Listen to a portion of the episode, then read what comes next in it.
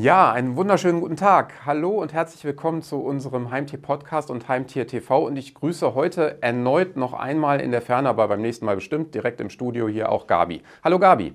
Hallo Stefan, ich grüße dich und ganz bestimmt bin ich nächstes Mal wieder bei dir, neben dir und in live und in echt. Genau, also hoffen wir mal, dass ich dann fit bin und wir dann nicht irgendwie die Plätze tauschen, aber wir klopfen mal dann, äh, wenn es soweit ist, auf Holz vorher und dann wird das schon gut gehen.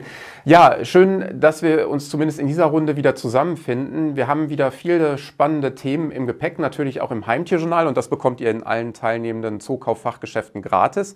Aber gehen wir jetzt mal auf unsere Themenwelt, die sich auch im Heimtierjournal befindet und mit der wir uns heute im Podcast und im Heimtier TV schwerpunktmäßig äh, beschäftigen, nämlich die Themenwelt Nachhaltigkeit. Und äh, ja, nachhaltig ist natürlich ein sehr breiter Begriff. Eine Zeit lang wurde das irgendwie als Trend äh, so ein bisschen behandelt oder fast schon abgetan. Inzwischen ist es so, dass ja Nachhaltigkeit in verschiedenen Dimensionen aus unserem täglichen Leben nicht mehr rauszudenken ist und das eigentlich immer mehr an äh, Nachhaltigkeit in sozialer, ökologischer äh, Form beispielsweise auch Einfluss auf unser, unseren Alltag, auf unser Leben hat. Nachhaltigkeit und Heimtierhaltung bzw. Ähm, Produkte rund ums Tier, das ist natürlich auch eine Entwicklung, die äh, ist noch nicht so alt.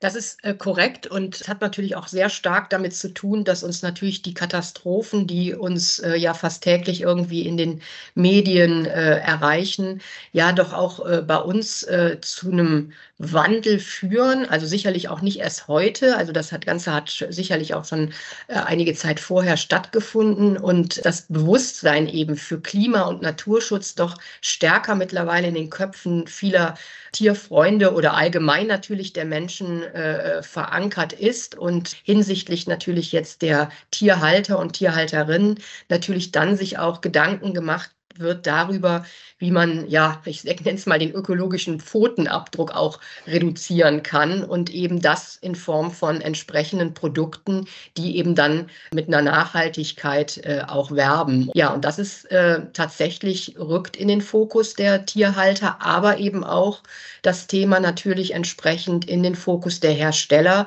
die ähm, auf sehr unterschiedliche Weise eben ihren Beitrag für mehr Nachhaltigkeit leisten. Genau, also ich finde es äh, sehr unmenschlich und auch nicht ähm, tierfreundlich, wenn, wenn dann so Rechnungen aufgemacht werden, wie viel verbraucht eben entsprechend äh, eine Katze oder für wie viel CO2-Ausstoß ist der Hund verantwortlich äh, durch den gesamten Lebenszyklus. Das ist, äh, wird ja inzwischen auch schon mit Kleinkindern gemacht, also äh, gegengerechnet. Das finde ich einfach bedenklich, ja. Äh, sehr, sehr bedenklich, die, äh, auch diese Entwicklung. Aber man kann natürlich schon viel dazu beitragen, dass ähm, sich dieser CO2-Pfotenabdruck, wie du es auch bezeichnest, gezeichnet hast, ein wenig reduziert äh, oder vielleicht sogar erheblich reduziert. Beispielsweise, ähm, wenn man eben schaut, wie viel Protein hat das Futter, wie viel braucht eben mein Tier, ist es Insektenprotein, ist es ein anderes Protein, wie sind die Transportwege der Rohstoffe, ähm, auch des Fleisches das, oder des Fisches, äh, der dann eben ins äh, Futter reinkommt. Da gibt es ja unterschiedliche Dinge. Selbst bei Futtermitteln, bei denen man zunächst vielleicht denkt, ja, da ist ja eine exotische Proteinquelle drin da ist es ja oftmals auch so, äh, dass Unternehmen inzwischen hergehen und dann eben CO2-Emissionen kompensieren und auch Projekte vor Ort unterstützen in unterschiedlichen Ländern, die dann eben dafür sorgen, dass dann auch dort die Natur und die Umwelt nicht weiter geschädigt, sondern eben eher sich regenerieren kann. Ja, du hast eben schon gesagt, Hersteller haben da unterschiedliche Ansätze und es gibt natürlich die Photovoltaikanlage auf dem Dach. Es gibt inzwischen bei vielen auch Kooperationen mit entsprechenden äh, landwirtschaftlichen Betrieben, mit Biogasanlagen, sodass man schaut, äh, wie kann eben auch eingesetzte Energie noch nachhaltiger produziert werden. Also da gibt es unterschiedliche Ansätze. Und ich finde es eigentlich ganz spannend, da einzutauchen. Und wir haben in unserer äh, Themenwelt ja auch unterschiedliche Ansätze der Nachhaltigkeit, die sich in den Produkten widerspiegeln. Ja, du hast, äh, wie du sagst, es gibt sehr unterschiedliche Wege, wie Unternehmen Nachhaltigkeitsansprüche erfüllen und ähm, Da ist natürlich zum einen auch zu sehen, dass äh, viele Produkte beispielsweise einen gewissen Charité-Gedanken haben, der dahinter steckt. Und zwar, du nanntest eben schon die Wiederaufforstung oder auch eben den Schutz der Meere. Das heißt, wenn Tierhalter hier eben diese gewissen Produkte, die mit diesem Charité-Gedanken belegt sind, dass eben dann ein Teil des Erlöses in diese Projekte fließt und was natürlich auch einen äh, unglaublichen Wert hat, aber eben auch energieautarke Produktionsstätte, recycelbare recycelbare Verpackungen oder eben eben die Rohstoffe aus regionaler Herkunft. All das ist natürlich eine ganz, ganz wesentliche und wichtige Sache, die eben äh, für mehr Nachhaltigkeit sorgt ja, und eben auch in Einklang mit einer Umweltverträglichkeit steht. Und das sind so Kaufentscheidungen, die bei den ja, Tierfreunden gut ankommen und eben auch genutzt werden. Und da gibt es eine Vielzahl von Produkten, die eben im Handel, im Zoofachhandel erhältlich sind. Da hat man wirklich viel zur Auswahl. Und so kann eben auch jeder seinen Beitrag dazu leisten, äh, was für den Klimaschutz, für den Umweltschutz und im Sinne der Nachhaltigkeit zu tun. Genau, und es gibt ja auch Unternehmen, die jetzt äh, eben auch schon die Devise herausgegeben haben, dass sie ab dem übernächsten Jahr klimaneutral sein genau. wollen. Äh, teilweise werden da eben äh, Zwei-Jahrespläne, Fünf-Jahrespläne gemacht, weil das geht natürlich auch alles nicht von heute auf morgen. Das ist klar. Einerseits muss die Produktion dann umgestellt werden, andererseits muss eben auch geschaut werden, was muss dann noch kompensiert werden, was eben unvermeidbar ist an CO2-Emissionen. Aber da äh, ist eigentlich die Branche, kann man schon sagen, auf dem Weg äh, hin in Richtung grüner Branche, äh, auch wenn es um Heimtierhaltung geht. Und ich würde da auch anstelle vieler HeimtierhalterInnen dann nicht zu absolut denken oder den Stab zu schnell brechen über einem Unternehmen oder einem Produkt, weil natürlich die Ansätze sehr unterschiedlich sind und es ist nicht leicht, ein Produkt zu 100 Prozent äh, nachhaltig auszugestalten, ähm, weil man eben so viele unterschiedliche Dimensionen mit bedenken muss. Aber meistens steht ja die Ökologie dann auch dort im Vordergrund. Jetzt zusätzlich natürlich viele soziale Aspekte auch. Aber gerade die ökologischen Dimensionen lassen sich natürlich auch oft in der Produktion mit äh, berücksichtigen. Ein Trend, der jetzt die letzten Jahre auch kam, das sind natürlich alternative Proteinquellen auch sehr stark. Was beobachtest du da, Gabi? Insekten sind natürlich so ein großes Thema. Ja, also der Trend zu alternativen äh, Proteinquellen lässt sich schon sehr deutlich erkennen und mittlerweile gibt es auch wirklich eine Vielzahl von Produkten, die im Handel angeboten werden. Und ja, Vorteil ist natürlich tatsächlich äh, die umweltfreundliche Alternative, schon allein in der ressourceschonenden Aufzucht der Insekten. Ich brauche wesentlich weniger Platz für die Aufzucht dieser Tiere als eben für Rinder, Schweine, Hühner und auch Fische. Und von daher ist das natürlich schon eine äh, enorme Nährstoffbilanz, die da sich widerspiegelt. Dann sind diese Sachen eben äh, mit Insektenprotein auch eine sehr hochverdauliche und hyperallergene Geschichte. Also das heißt, äh, ich kann sie sehr gut auch Tieren verfüttern, die sowieso äh, ernährungssensibel sind. Und hinzu kommt natürlich, dass eben Insekten auch einen minimalen Verbrauch an Wasser haben. Sie brauchen weniger Raum und sie erzeugen natürlich auch viel, viel weniger CO2 als die äh, Nutztiere. Und äh, dadurch punktet das Ganze natürlich durch eine hohe Ressourceneffizienz und macht sich tatsächlich auch bei den Verbrauchern und Verbraucherinnen deutlich, dass es gerne genommen wird. Ja, also und auch da gilt sicherlich, äh, auch aus meiner Sicht, das muss man nicht zu absolut denken. Äh, genauso äh, wie bei vegetarischen oder veganen Futtermitteln, die es inzwischen eben auch auf dem Markt gibt und die es auch in den Zukauf Fachgeschäften gibt. Da kann man natürlich auch sagen, man streut mal zwischendurch ein Veggie Day zum Beispiel ein und ja, wechselt es auch zwischendurch mal, äh, wenn man eben auf zwei unterschiedliche Futtermittel setzt und natürlich immer vorausgesetzt, dass der Vierbeiner es auch frisst und auch gut verträgt, weil natürlich auch nicht äh, zwischendurch mal eben eine Futterumstellung gemacht werden kann. Aber wenn man eben äh, die Möglichkeit hat, das zu kombinieren, äh, vielleicht auch mit ähm, unterschiedlichen Produkten aus einer Produktrange, aus einem Sortiment, dann ist es natürlich äh, umso besser.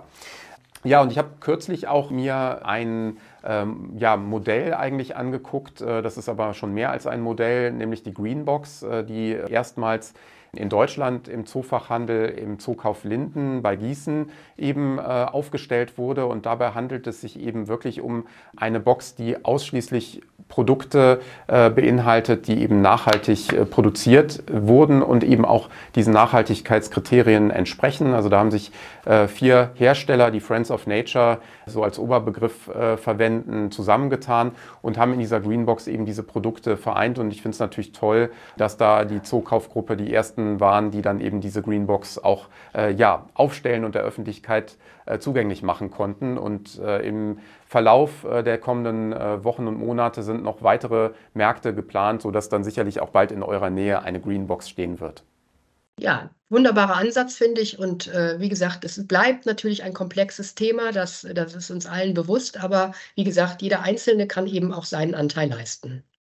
Dem ist nichts hinzuzufügen, genau. Und natürlich ähm, kommt auch bei diesem ganzen Thema Nachhaltigkeit das Thema Belohnungen. Das hatten wir ja auch schon mal in einer unserer Themenwelten ähm, nicht zu kurz. Also es gibt natürlich auch inzwischen nachhaltige Snacks, äh, teilweise auf Insektenproteinbasis. Also schaut euch das gerne einfach mal an. Und wenn ihr zufällig ja im Raum äh, Gießen und Umgebung wohnt, dann äh, fahrt gerne mal einfach im Zukaufgeschäft dort vorbei und schaut euch dort die Greenbox an, äh, aber natürlich auch alle weiteren Produkte. Und wir haben hier ja auch äh, im Hintergrund immer mal wieder Produkte, die durchlaufen, die man sich dann eben auch näher anschauen kann und die unterschiedliche Dimensionen der Nachhaltigkeit abdecken. Aber damit nicht genug, denn äh, wir haben ja in jeder Ausgabe unseres Heimtierjournals auch ein Gewinnspiel, mindestens ein Gewinnspiel. Und dieses Mal geht es um einen tierisch tollen Knetspaß, kann man sagen. Ja, das hast du, glaube ich, sehr gut auf den Punkt gebracht, denn ähm, wir verlosen von der Firma Hasbro zwei tolle Sets von Play-Doh, die nennen sich Fabi und Corby und ähm, hinter dem Corby-Set steckt ein Picknickkorb, der ist gefüllt mit Ausstechformen und eben Knete und da kann man dann das perfekte Picknick gestalten und servieren. Und äh, beim Fabi-Set ist es ähm, ein Spielzeugfrosch, der im Mittelpunkt steht. Dem können witzige, eine witzige Zunge angeknetet werden. Und mit den Ausstechformen hat man die Möglichkeit, Seerosenblätter, Käfer oder Schmetterlinge, also all das, was so ein Frosch sehr, sehr gerne mag, ähm, kann man da mit äh, kreieren und gestalten. Und ich glaube, das sorgt wirklich für jede Menge Knetspaß. Ja, also davon ist auszugehen und ich darf meinem Sohn dann nicht die Ausgabe des Heimtierjournals unter die Nase halten, sonst ist klar, was dann äh, wieder auf dem Wunschzettel landet. Ja, das, äh, das kennen wir ja, wie beim Zukauf Kids auch. Das ist übrigens auch nochmal unser Hinweis. Also wir haben ja auch viermal im Jahr unser äh, Magazin Zukauf Kids für den Nachwuchs, der sich schon für Heimtiere interessiert und begeistert. Und das kann ich nur wärmstens empfehlen, auch aus eigener Anschauung, weil äh, bei jeder Ausgabe landet dann eine Ausgabe ähm, auch bei uns an der Kinderzimmertür als äh, Poster quasi fast schon wie in einem Wechselrahmen. Ja, ähm, Natürlich haben wir auch immer spannende Interviews und spannende Themen, äh, die du äh, mit unterschiedlichen Expertinnen und Experten durchgehst. Und dieses Mal ähm, konntest du mit einer Züchterin sprechen im Hundebereich. Ja, Hintergrund meines Interviews äh, war eigentlich einen genaueren Blick auf den Pudel zu werfen, äh, der sehr gerne mit seinen Hundefrisuren nicht immer nur positiv dargestellt wird. Und äh, man tut dieser Hunderasse und diesen Tieren einfach nur Unrecht, denn wenn sie darauf degradiert werden äh, und zurückgestuft werden, denn es sind einfach sehr, sehr tolle, hochintelligente Tiere. Und eben mit Züchterin Marion Teha spreche ich über die Hunderasse Pudel, denn sie äh, züchtet, Königspudel. Und äh, wir werfen auch mal einen Blick auf die sogenannten Hybridhunde.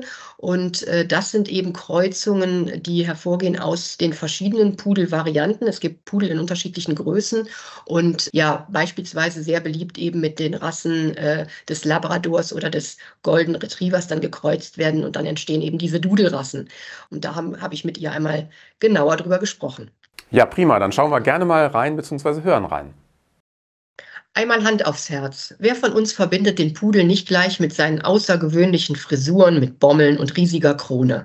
Doch es wäre ein großer Fehler, den lockigen Vierbeiner auf seine Haarpracht zu reduzieren und ihn als Modehund abzutun. Mit Züchterin, Hundetrainerin und Verhaltensberaterin Marion Terha spreche ich heute über die liebenswerten Vierbeiner.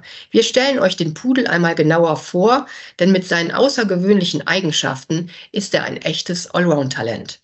Hallo, Frau Terher, ich grüße Sie. Ja, hallo, Frau Ewerts. Schön, dass Sie hier sind und sich die Zeit nehmen, einmal mit uns über den Pudel zu sprechen. Sehr gerne. Ja, fangen wir gleich mal an. Ähm, den Pudel gibt es ja in vier unterschiedlichen Größen. Ähm, soweit ich informiert bin, ist das einmal der Toy-Pudel, das ist der kleinste aller Pudelvarianten. Dann gibt es den Zwergpudel, den Kleinpudel und äh, den Groß- bzw. den Königspudel. Das ist dann der größte Vertreter. Ähm, welche Variante züchten Sie des äh, Pudels und gibt es hier innerhalb dieser Varianten, abgesehen von der Größe, Unterschiede?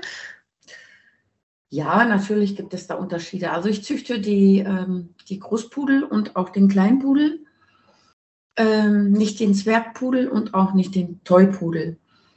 Ähm, ich sage immer gerne, je kleiner der Hund, je höher die Drehzahl. Ne? Also kleine Hunde sind in der Regel schneller aufgedreht. Also die haben mehr Turbo in sich.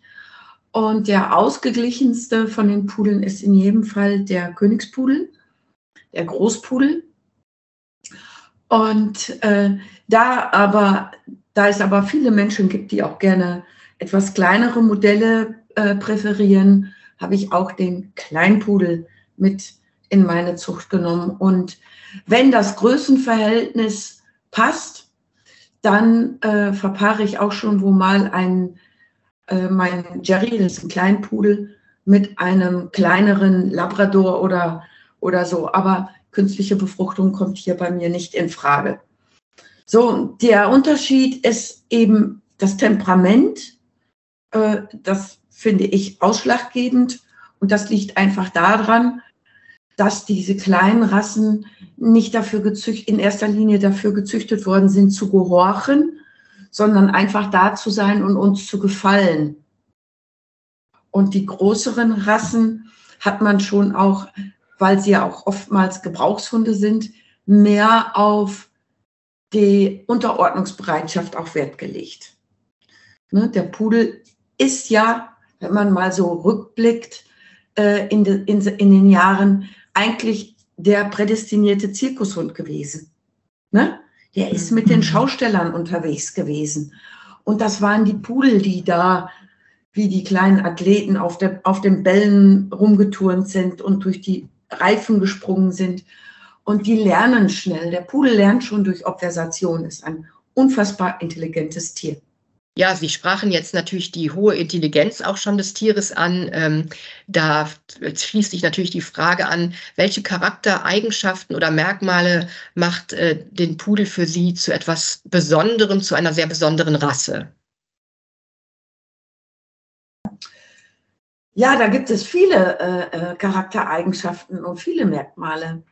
Also gerade so in der heutigen Zeit, die Wünsche der Menschen. Also der Hund soll äh, was er mitbringen soll. Nach Möglichkeit, weil sie halt mit im Haus leben. Äh, die, viele Hunde dürfen aufs Sofa, viele Hunde liegen auch schon mit in den Betten und so. Und äh, dann ist ja nicht so schön, wenn man da so ein haarendes Monster hat. Mal ganz ehrlich. Ne? So, also, ist also ein wichtiger Aspekt ist auch, dass der Pudel eben die Eigenschaft hat, dass er nicht hart, der hat keine Unterwolle, der hat wie wir Haare. Mhm. So, die wachsen und wachsen und wachsen. So, und dafür muss er natürlich geschoren werden und regelmäßig gestylt werden.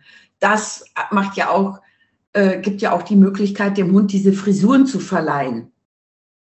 So, und das machen ja auch viele. Wobei meine Kunden, die sich einen Pudel wünschen, eher so den, ja, den kernigen Pudel suchen, nicht so diesen, diesen ähm, mondänen Pudel mit Krone und was sie da auch als äh, im Einzug gesagt haben. Und ähm, die, also die Eigenschaft des Nichthaarens. Dann hat der Hund natürlich dadurch, dass er nicht hart, auch äh, ist ja auch allergikerfreundlicher in einer Zeit, äh, wo auch viele Menschen immer mehr Allergien entwickeln und auch Kinder. Das ist ein Umweltproblem. Das hängt mit vielen, mit, mit den Pestiziden zusammen, mit unserer Ernährung, mit unserer Umwelt. Äh, so leiden auch die Hunde natürlich äh, mhm. immer mehr an Allergien und so. Und äh, da, da äh, fragen natürlich auch viele nach, wie allergiefreundlich ist der Hund. Und je mehr Pudel drin steckt, je allergiefreundlicher werden auch die Hunde. Ein Labradudel F1 ist kein Allergikerhund. Also wenn ich Kunden habe, die ein, ein äh, Allergiker, ein Allergiker in der Familie ist, da sage ich immer möglichst hoher Pudelanteil, wenn nicht sogar reine Rassigpudel. Mhm. Da muss man mal drüber sprechen, muss man auch gut, gut gucken, dass dann nachher nicht, oh je, ne, Labradudel F1 oder Labradudel F1b verkauft und dann doch Allergie und dann unter Schmerz den Hund nachher wieder abgeben. Das wäre fatal. Und da muss man schon genau gucken. Ja, ja, Sie haben die Haarpracht äh, des Pudels ja jetzt gerade schon angesprochen. Ähm, Gibt es äh, gerade in diesem Zusammenhang besondere Pflegemaßnahmen oder natürlich auch Ernährungsbedürfnisse, die es bei der Haltung der Tiere zu beachten gibt? ähm, ja. Haare, äh, Haarpflege auf jeden Fall, dass der Mhm. Pudel also äh, nicht verfilzt. Ne? Äh, der muss mit einem Kamm, mit, mit einem Kamm, mit einem Zinkenkamm gekämmt werden und äh, dann kriegt man die Verknottung mit. So. Ähm, und je länger der Hund das Haar trägt, umso mehr muss man natürlich auch kämmen. Und nach dem Kämmen kann man bürsten. Der muss gekämmt werden.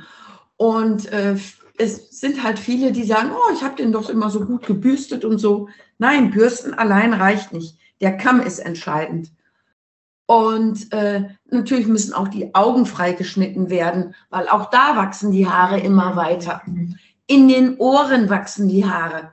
Da muss man auch immer gut nachgucken, weil wenn da Dreck drin sitzt und mit den Haaren im Ohr verklumpt, kann es zu Ohrentzündungen führen. Und da sind die Pudel für prädestiniert.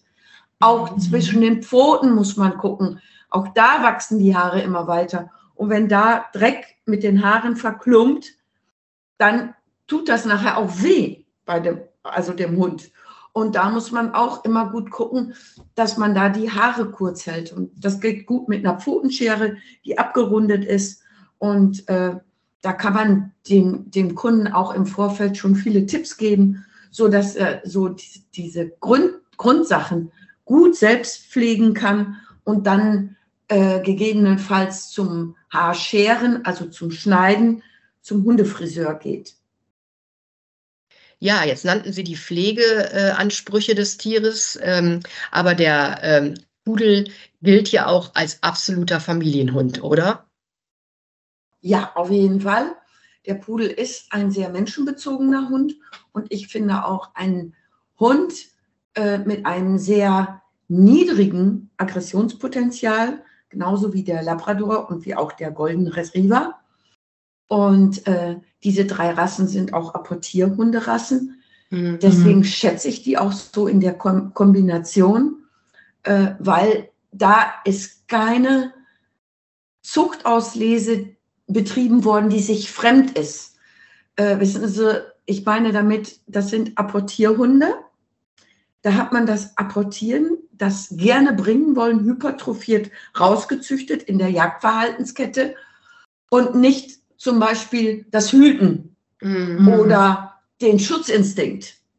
So kombiniere ich nicht eine Hunderasse, wo das Apportieren hypertrophiert rausgezüchtet worden ist, mit einer Hunderasse, wo äh, das Hüten oder das, der Schutzinstinkt hy hypertrophiert rausgezüchtet worden ist in Tausenden von Jahren. Mhm. Und das würde in der Erziehung nämlich sich äh, schwerer darstellen, weil man sich dann mit zwei hypertrophierten Verhaltensmerkmalen auseinandersetzen muss. Und das ist gerade im Familien, als Familienhund in der Erziehung deutlich schwieriger. So, und der Apportierhund ist schon von der Zucht her ein Hund, der eine niedrige äh, äh, ähm, Aggression, ein, ein niedriges Aggressionspotenzial mit sich bringt und eine größere Beißhemmung, weil der Hund soll das, was er bringt, nicht beißen. Er soll es locker tragen. Und er hat eine Bringfreude schon zum Menschen. So, und das, allein das ist schon ein Potenzial, was natürlich der heutigen, den heutigen Ansprüchen, die man am, am Familienhund hat, entgegenkommt. Ist doch logisch. Ne? Wir brauchen keine aggressiven Hunde. Ne? Und ähm, das Einzige, was da schwieriger wird, ist eben seine Apportierfreude, die äh, gerade ihn auch schnell dann zum Balljunkie werden lässt.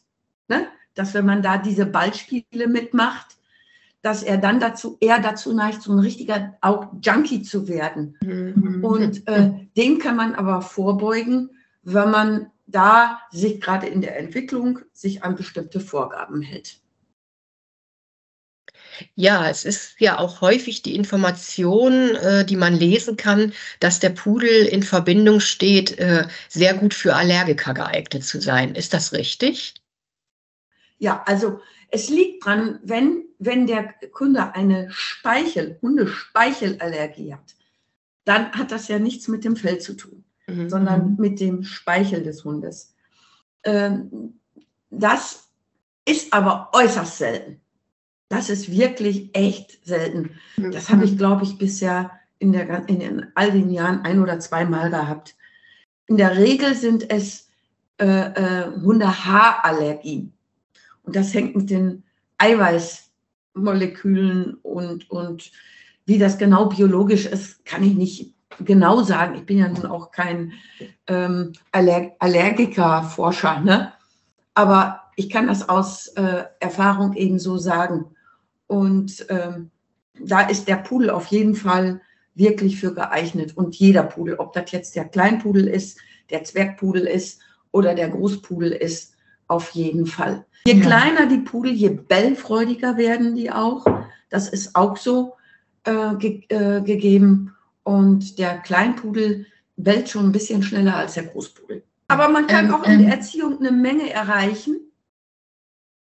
Äh, da berate ich ja auch meine Kunden ein Jahr nach der Übergabe noch, so dass die nicht allein auf weiter Flur sind und äh, nicht immer Dr. Google fragen müssen. Ja, richtig. Es ist sicherlich sehr wichtig, dass da auch ein Experte am Start ist.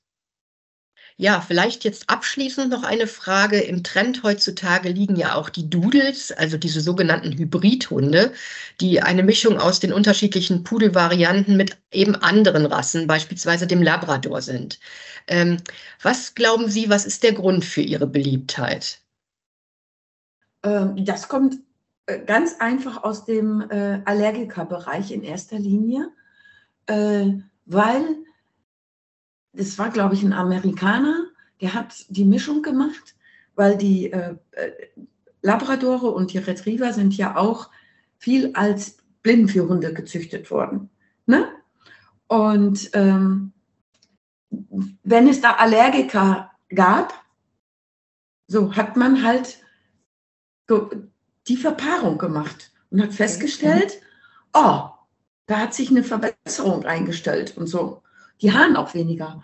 Und so ist so dieser, das in Gang gesetzt worden und hat sich also immer mehr durchgesetzt. So und äh, äh ist immer beliebter und bekannter geworden. Dann auch ist er von Amerika rüber geschwappt, wie so oft, ne? mhm. ne? nach Europa und nach Deutschland. Und so ist das gekommen. Und ich muss auch ganz ehrlich sagen, es sind wirklich gute Familienhunde. Wirklich. Ne?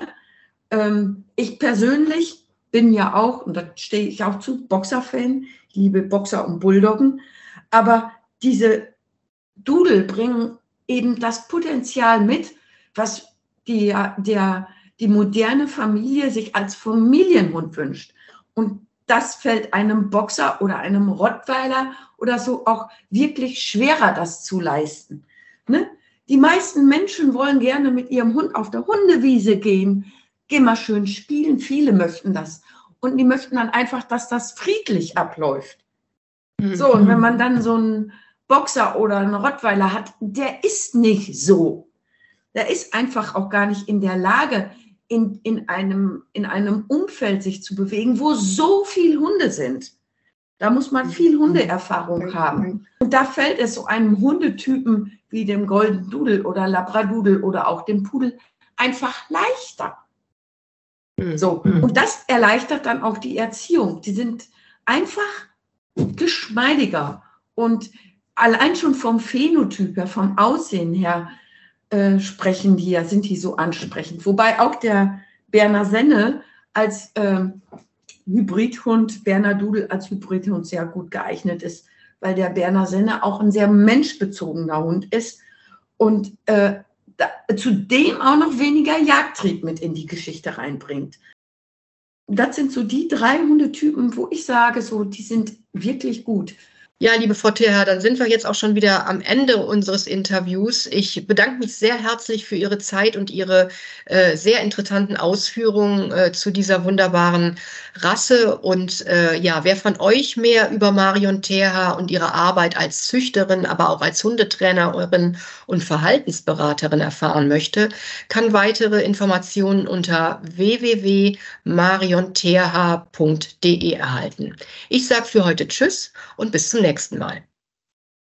Ja, wirklich ein spannendes Interview, wie ich finde. Und äh, du hast es eben schon mal gesagt, diese Hunderasse und auch die Kreuzungen, die haben natürlich auch einfach bestimmte Wesenseigenschaften, die sehr positiv sind und die manchmal ein bisschen zu kurz kommen, wenn man, ja, wie bei uns Menschen auch, jemanden wirklich nur aufs Äußere und die Äußerlichkeiten degradiert äh, oder festmacht. Und ja, auf jeden Fall ein spannendes Gespräch und das lädt natürlich auch dazu ein, sich näher mit der Hunderasse und auch den Hybridrassen zu beschäftigen.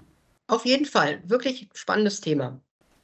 Ja, Gabi, spannend auf jeden Fall und sehr kurzweilig. Das war es auch schon wieder mit unserer aktuellen Ausgabe. Hat Spaß gemacht und ich hoffe, beim nächsten Mal sehen wir uns dann wieder live hier im Studio. Da gehe ich sehr fest von aus, Stefan. Dann äh, bin ich wieder an deiner Seite. Dann sage ich gute Besserung, vielen Dank.